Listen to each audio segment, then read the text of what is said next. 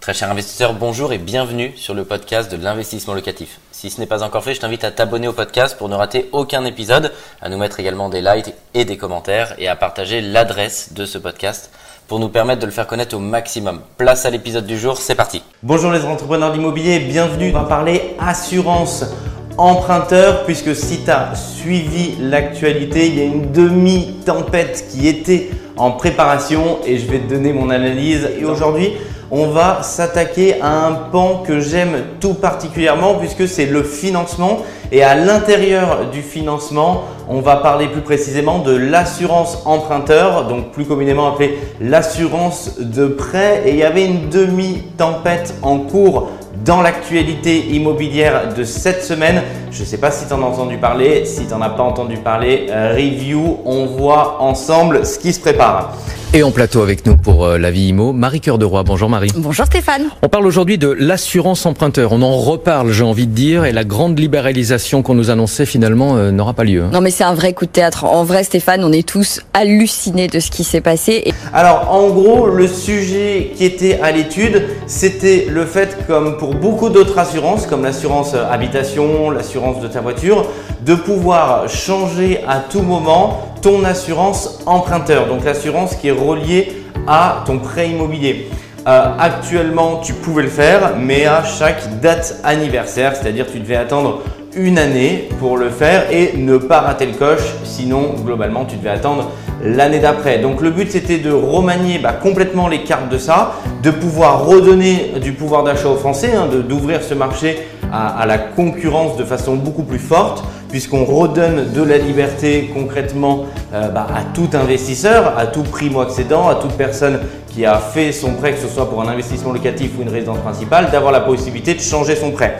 C'est un marché qui est détenu à hauteur de 87% par les banques. Donc c'est gigantesque. Globalement, c'est un monopole. Ça veut dire quoi derrière? Ça veut dire que quand la banque te donne ton prêt, à 87%, elle te fait de la vente additionnelle, elle te vend l'assurance du prêt avec.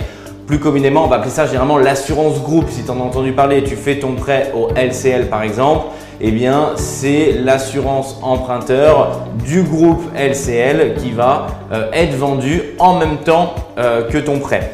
Euh, on va analyser ce qui était en changement dans l'actualité et puis on va donner les perspectives de dire voilà est-ce que euh, c'est important de changer est-ce que c'est pas important? On va essayer d'analyser ça d'un point de vue investisseur immobilier et pas d'un point de vue juste euh, lambda de quelqu'un qui fait un prêt. On va vraiment focuser là-dessus pour pouvoir te donner un maximum de conseils et je vais te dire ce que je m'applique également à moi-même. Les banques fournissent encore l'écrasante majorité des assurances emprunteurs. Oui, en gros, vente additionnelle pure. T'arrives, bonjour euh, monsieur le banquier, je voudrais un prêt immobilier, pas de problème. Voici votre prêt immobilier, bien évidemment, quand ça passe et qu'il est au kit financé. Hop Et voici en même temps l'assurance emprunteur pour couvrir votre prêt immobilier. Donc le but ici, c'était de l'ouvrir à la concurrence de façon beaucoup plus forte de ce marché, puisque l'idée, c'était de ne pas corréler cette assurance emprunteur au prêt. C'est un produit euh, d'assurance additionnelle. Et l'idée, c'était bah, tout simplement pour le consommateur qu'il puisse aller piocher le meilleur et faire jouer au maximum euh, la concurrence. Bah, Aujourd'hui, on voit qu'ils fournissent l'écrasante majorité. L'idée, c'était ça. Donc vraiment avoir la possibilité de le résilier à tout moment comme les autres assurances. Coup de théâtre, le gouvernement refuse et donc ça reste à date anniversaire. Tu ne peux pas le changer à tout moment comme c'était prévu. Bon, là, je crois que c'est un secret de polichinelle, alors que tout était fait et que ça devait passer. Je crois qu'ils ont très, très bien travaillé. Et il faut qu'ils soient félicités. Il y a un gros lobby bancaire, bien évidemment, qui veut verrouiller ce marché, puisqu'aujourd'hui, on voit bien que tous ceux qui donnent, tous les établissements qui donnent le prêt immobilier, à 90%, ils font de la vente additionnelle sur cette assurance emprunteur. Donc, ils veulent surtout pas bouger les lignes. Ça a quand même fait les gros titres de l'actualité parce que bah, tout le monde poussait pour que ce soit le cas. Par exemple, tout le lobby, euh, tout simplement le consommateur, bah, bien sûr, il y a un intérêt pour ça en termes de pouvoir euh, d'achat.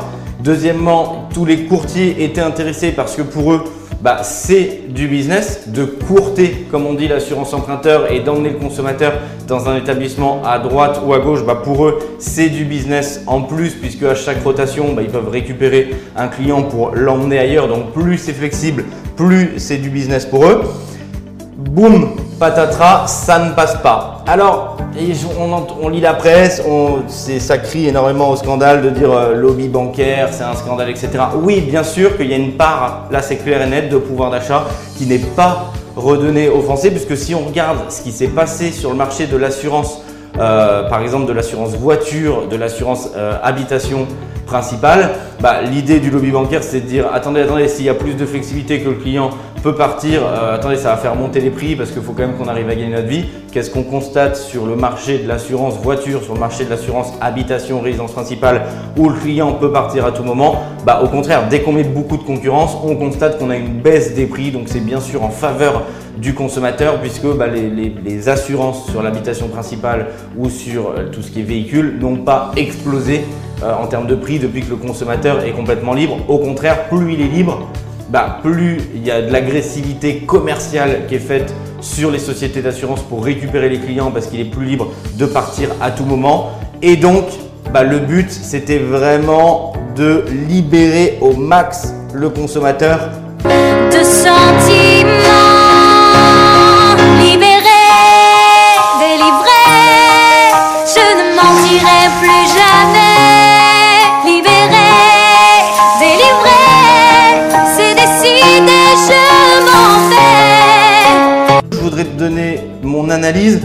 À part euh, crier au scandale, bien évidemment, c'est un mini scandale à l'intérieur parce qu'on voit très précisément le travail de lobbying qui est fait du lobbying bancaire sur le gouvernement pour vraiment rester complètement statique. Et là, inévitablement, bah, c'est plusieurs millions d'euros, dizaines ou centaines de millions d'euros de pouvoir d'achat qui n'est pas directement reversé aux Français.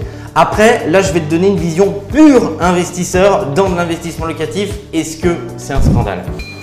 Si tu as une mindset d'un investisseur immobilier qui veut acheter beaucoup d'immobilier, qui veut se construire un, un, empire immobilier, comme je le décris dans Vive l'immobilier, Vive la rente, le livre que j'ai écrit, c'est pas un scandale. Pourquoi? Parce que le but du jeu, ça va être vraiment de créer une relation avec la banque parce que la plus grande marche à l'entrée dans ce monde de l'investissement locatif rentable, c'est d'avoir des partenaires euh, financiers de confiance qui vont pouvoir continuer. Et dans ce monde-là, comme dans tout le monde du business en général, il faut que ce soit gagnant-gagnant. Si tu vas piocher le taux le plus bas du monde en négociant tout, en courtant l'assurance emprunteur, que la banque va gagner zéro sur ton dossier, que tu n'as rien domicilié, c'est juste une ligne de prêt et c'est des mouvements entrée des loyers, remboursement de l'emprunt et que tu es domicilié dans une autre banque, tu n'as pris aucun produit auprès de la banque, Aujourd'hui, sur ce schéma-là, la banque ne gagne pas d'argent. Elle va gagner vraiment 0 euros. Ce qu'il faut que tu comprennes, c'est que le but, ça va être vraiment de créer un partenariat avec la banque. Il faut que tu te recherches un partenaire. Et si tu as compris ça, tu as compris déjà énormément dans le monde de l'investissement immobilier que ça doit être une relation gagnant-gagnant. Le monde du business fonctionne sur des relations gagnant-gagnant avec la banque, avec ton locataire, avec les artisans. Pareil, si tu pressurises au max un artisan, que lors ton chantier, tu lui demandes de rajouter des choses que tu veux pas payer, etc., et que tu verrouilles au max, si un jour il y a un problème sur ton chantier que deux ans après il doit revenir, quand tu vas appeler, il n'y a personne qui répondra. C'est pareil dans le monde du financement. Si tu as pressurisé au max, au max, au max la banque, les conditions de financement, elles sont plus difficiles, bah la banque, quand tu vas revenir pour présenter un dossier, ouais, ils ont des piles comme ça sur la table. Bah ton dossier, il va être tout en dessous et ce sera compliqué. Donc il faut avoir un mindset pardon de le dire, mais pas franco-français en essayant de tirer le max, etc. Si tu fais un bien immobilier dans ta vie, alors oui, Là-dessus, tu peux te dire c'est un scandale et je suis complètement lésé. Si tu es dans une optique bah, d'acheter, de te construire un gros patrimoine, et si tu regardes cette vidéo, je pense que c'est le cas, ça ne veut pas dire qu'il faut euh, accepter de te faire harponner, c'est pas ça l'idée. L'idée, c'est qu'il faut que tu trouves un deal gagnant-gagnant. Et si la banque, elle fait un peu de vente additionnelle derrière et qu'elle gagne sa vie dessus, ça ne veut pas dire payer l'assurance emprunteur non plus à n'importe quel prix tu peux, et je t'invite bien évidemment à le négocier, à dire avec ton partenaire financier, ok, je pourrais prendre le prêt, le courter euh, euh, au bout d'un an, etc. Vous gagnerez moins d'argent. Le but, c'est de rester chez vous. Par contre, je trouve qu'il est cher. Voilà, est-ce que vous pouvez faire un geste? Comme ça, j'ai une incentive aussi à rester. Et en même temps, vous avez la relation globale.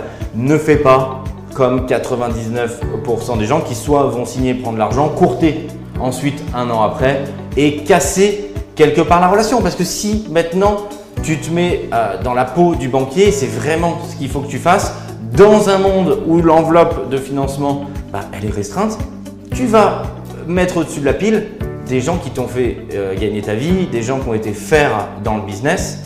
Et donc, tout ça pour te dire que globalement, j'ai quasiment courté aucun, euh, aucune assurance emprunteur. Alors, tu peux te dire, c'est le pigeon de l'année, il aurait dû le faire. Est-ce que je peux toujours le faire? Oui, je peux toujours, mais à partir du moment, et c'est le deal que j'ai voté avec les banques, où elles continuent euh, à me financer, qu'il y a une vraie relation qui est faite, il faut que la banque en face, elle gagne aussi sa vie et qu'elle ait un intérêt quelque part. Sinon, bah, elle coupe et tu vas faire un prêt. Donc il faut que tu aies un partenaire et que tu vois long terme. C'est hyper important. Ne vois pas one shot.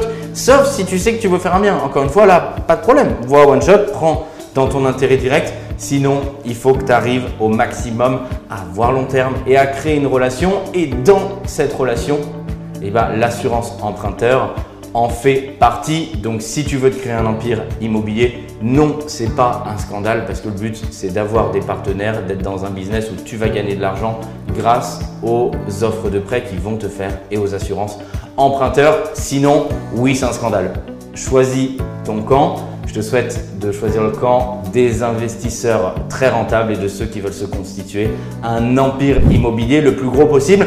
Donne-moi ton avis. Le but de cette chaîne YouTube, c'est de pouvoir donner bah, une perspective, des conseils, suivre l'actualité d'un point de vue investisseur immobilier rentable. Mets-moi en commentaire ce que tu penses de cette mini révolution qui n'aura donc pas encore lieu cette année dans le monde de l'assurance emprunteur. Un grand merci d'avoir suivi cet épisode jusqu'au bout. Je te donne rendez-vous pour un prochain épisode. Si ce n'est pas le cas, abonne-toi au podcast, partage-le, mets-nous un like et tu peux également retrouver plus de conseils sur YouTube avec plus de 300 vidéos gratuites.